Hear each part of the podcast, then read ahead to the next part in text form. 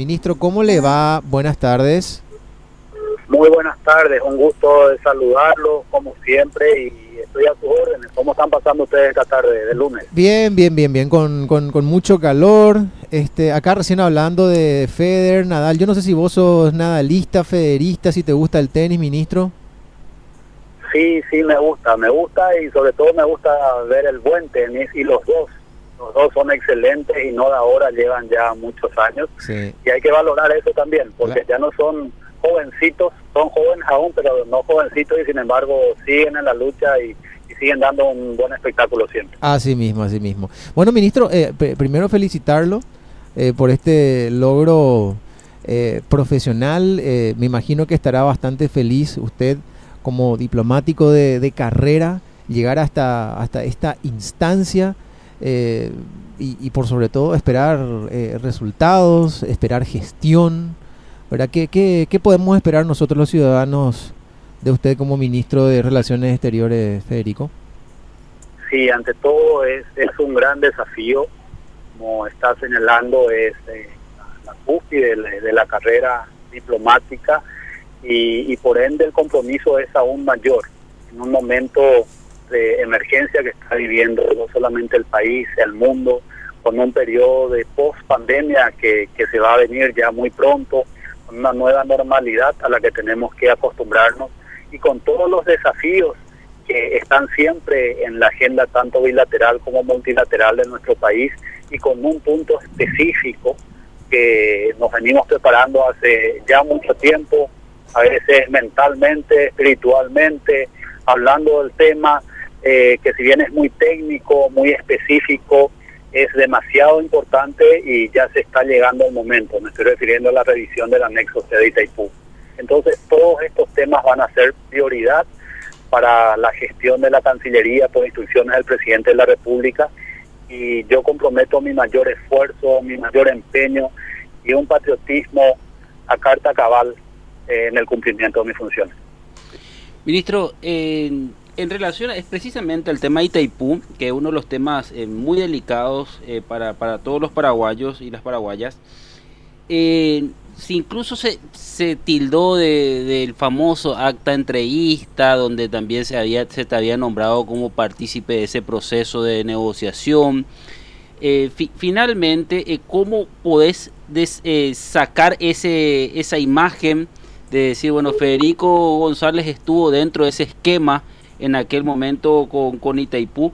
¿Cómo sacar esta, esta visión que algunos tienen en- eh, hacia tu, tu gestión, ministro? Sí, ante todo yo soy un profundo, soy muy respetuoso de la opinión de, todas las personas, eh, sean eh, que estén en la administración pública o fuera de ella y de los medios de comunicación, porque considero que es la única y mejor manera de ir creciendo, desarrollándose y aprendiendo de los errores.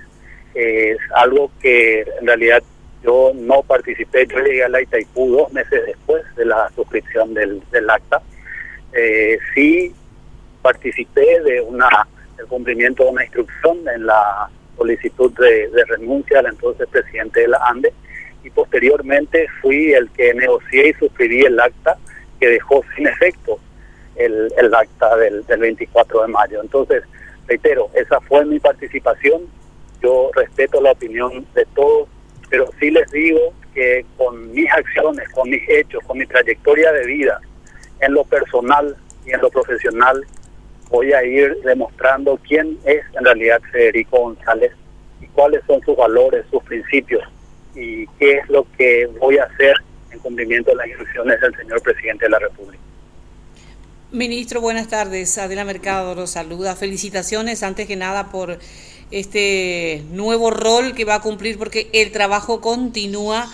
Lo vimos trabajar afanosamente al frente de asuntos internacionales, en esta pandemia muy especialmente. Ahora, las prioridades que va a estar dando usted, algunas embajadas que estén a la mira de repente de cancelarlas y otras que se puedan habilitar y algunos cambios que usted va a empezar a realizar en el cargo. Sí, muy buenas tardes, Adela, y muchas gracias por sus palabras. El, la Cancillería Nacional tiene múltiples desafíos el, el hecho de tener la condición de país en desarrollo sin litoral siempre representó un desafío muy importante y muy grande para la República del Paraguay y por ende para su Cancillería.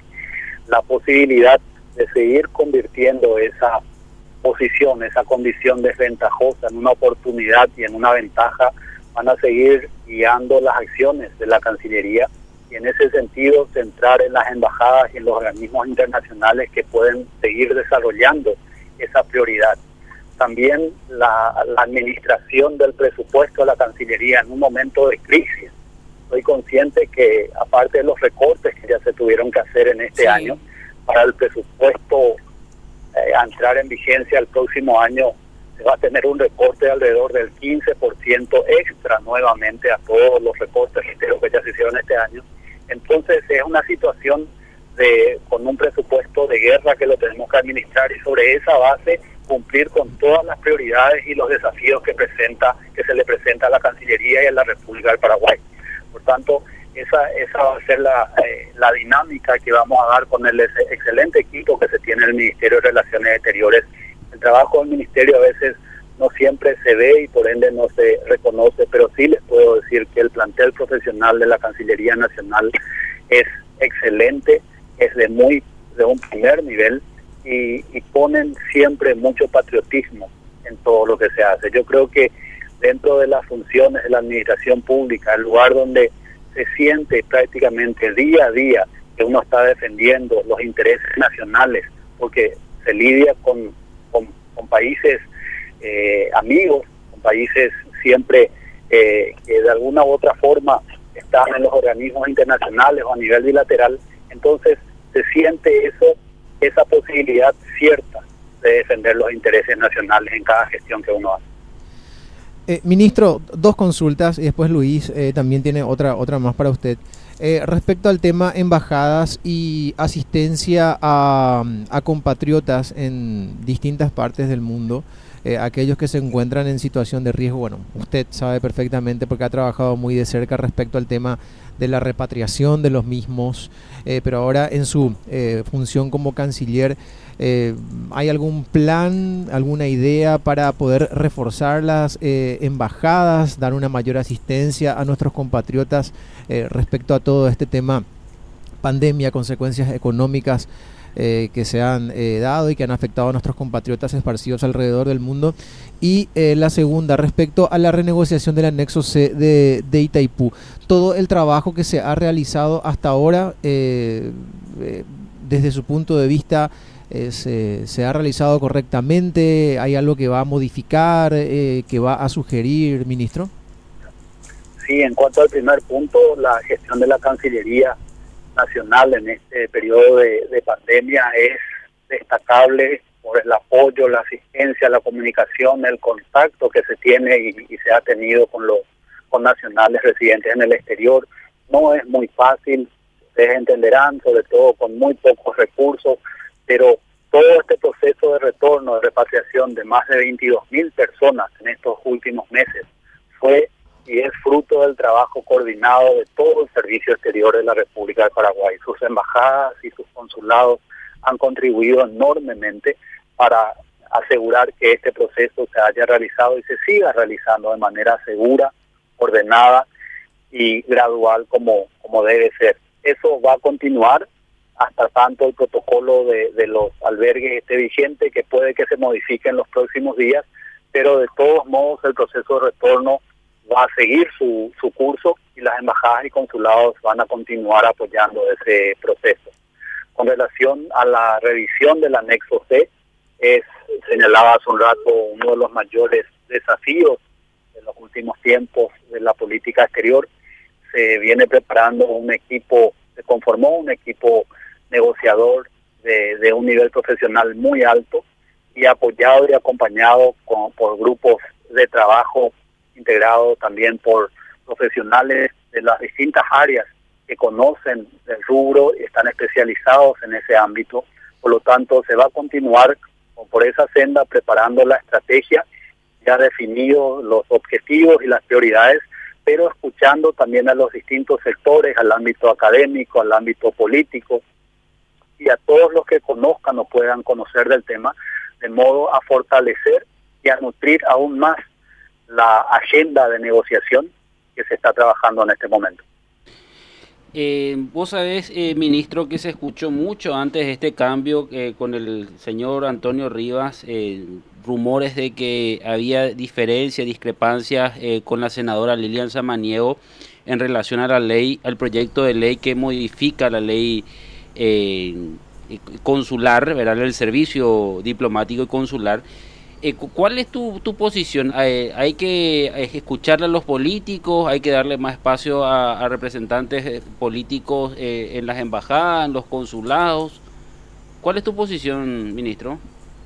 Ustedes saben que la, el, arma que, que, dispone el diplomático es, es la negociación, es la, el diálogo. Entonces vamos a seguir trabajando en esa, en esa dirección. Yo tengo un excelente relacionamiento con la senadora Lilian Samaniego. Eh, voy a acercarme a ellos, a los senadores, a los miembros de la Comisión de Relaciones Exteriores y a todos los parlamentarios, senadores y diputados para establecer una política de trabajo coordinada, de modo que la política exterior de Paraguay siga fortaleciéndose. Eh, la prioridad que me encargó el presidente de la República es apoyar siempre la institucionalización del Ministerio de Relaciones Exteriores y la profesionalización de la carrera diplomática. La ley vigente establece un cupo político que consiste en el 20% de las designaciones. Así que eso está vigente, pero reitero, la prioridad es la profesionalización de la carrera y el fortalecimiento de la institución que es el Ministerio de Relaciones Exteriores.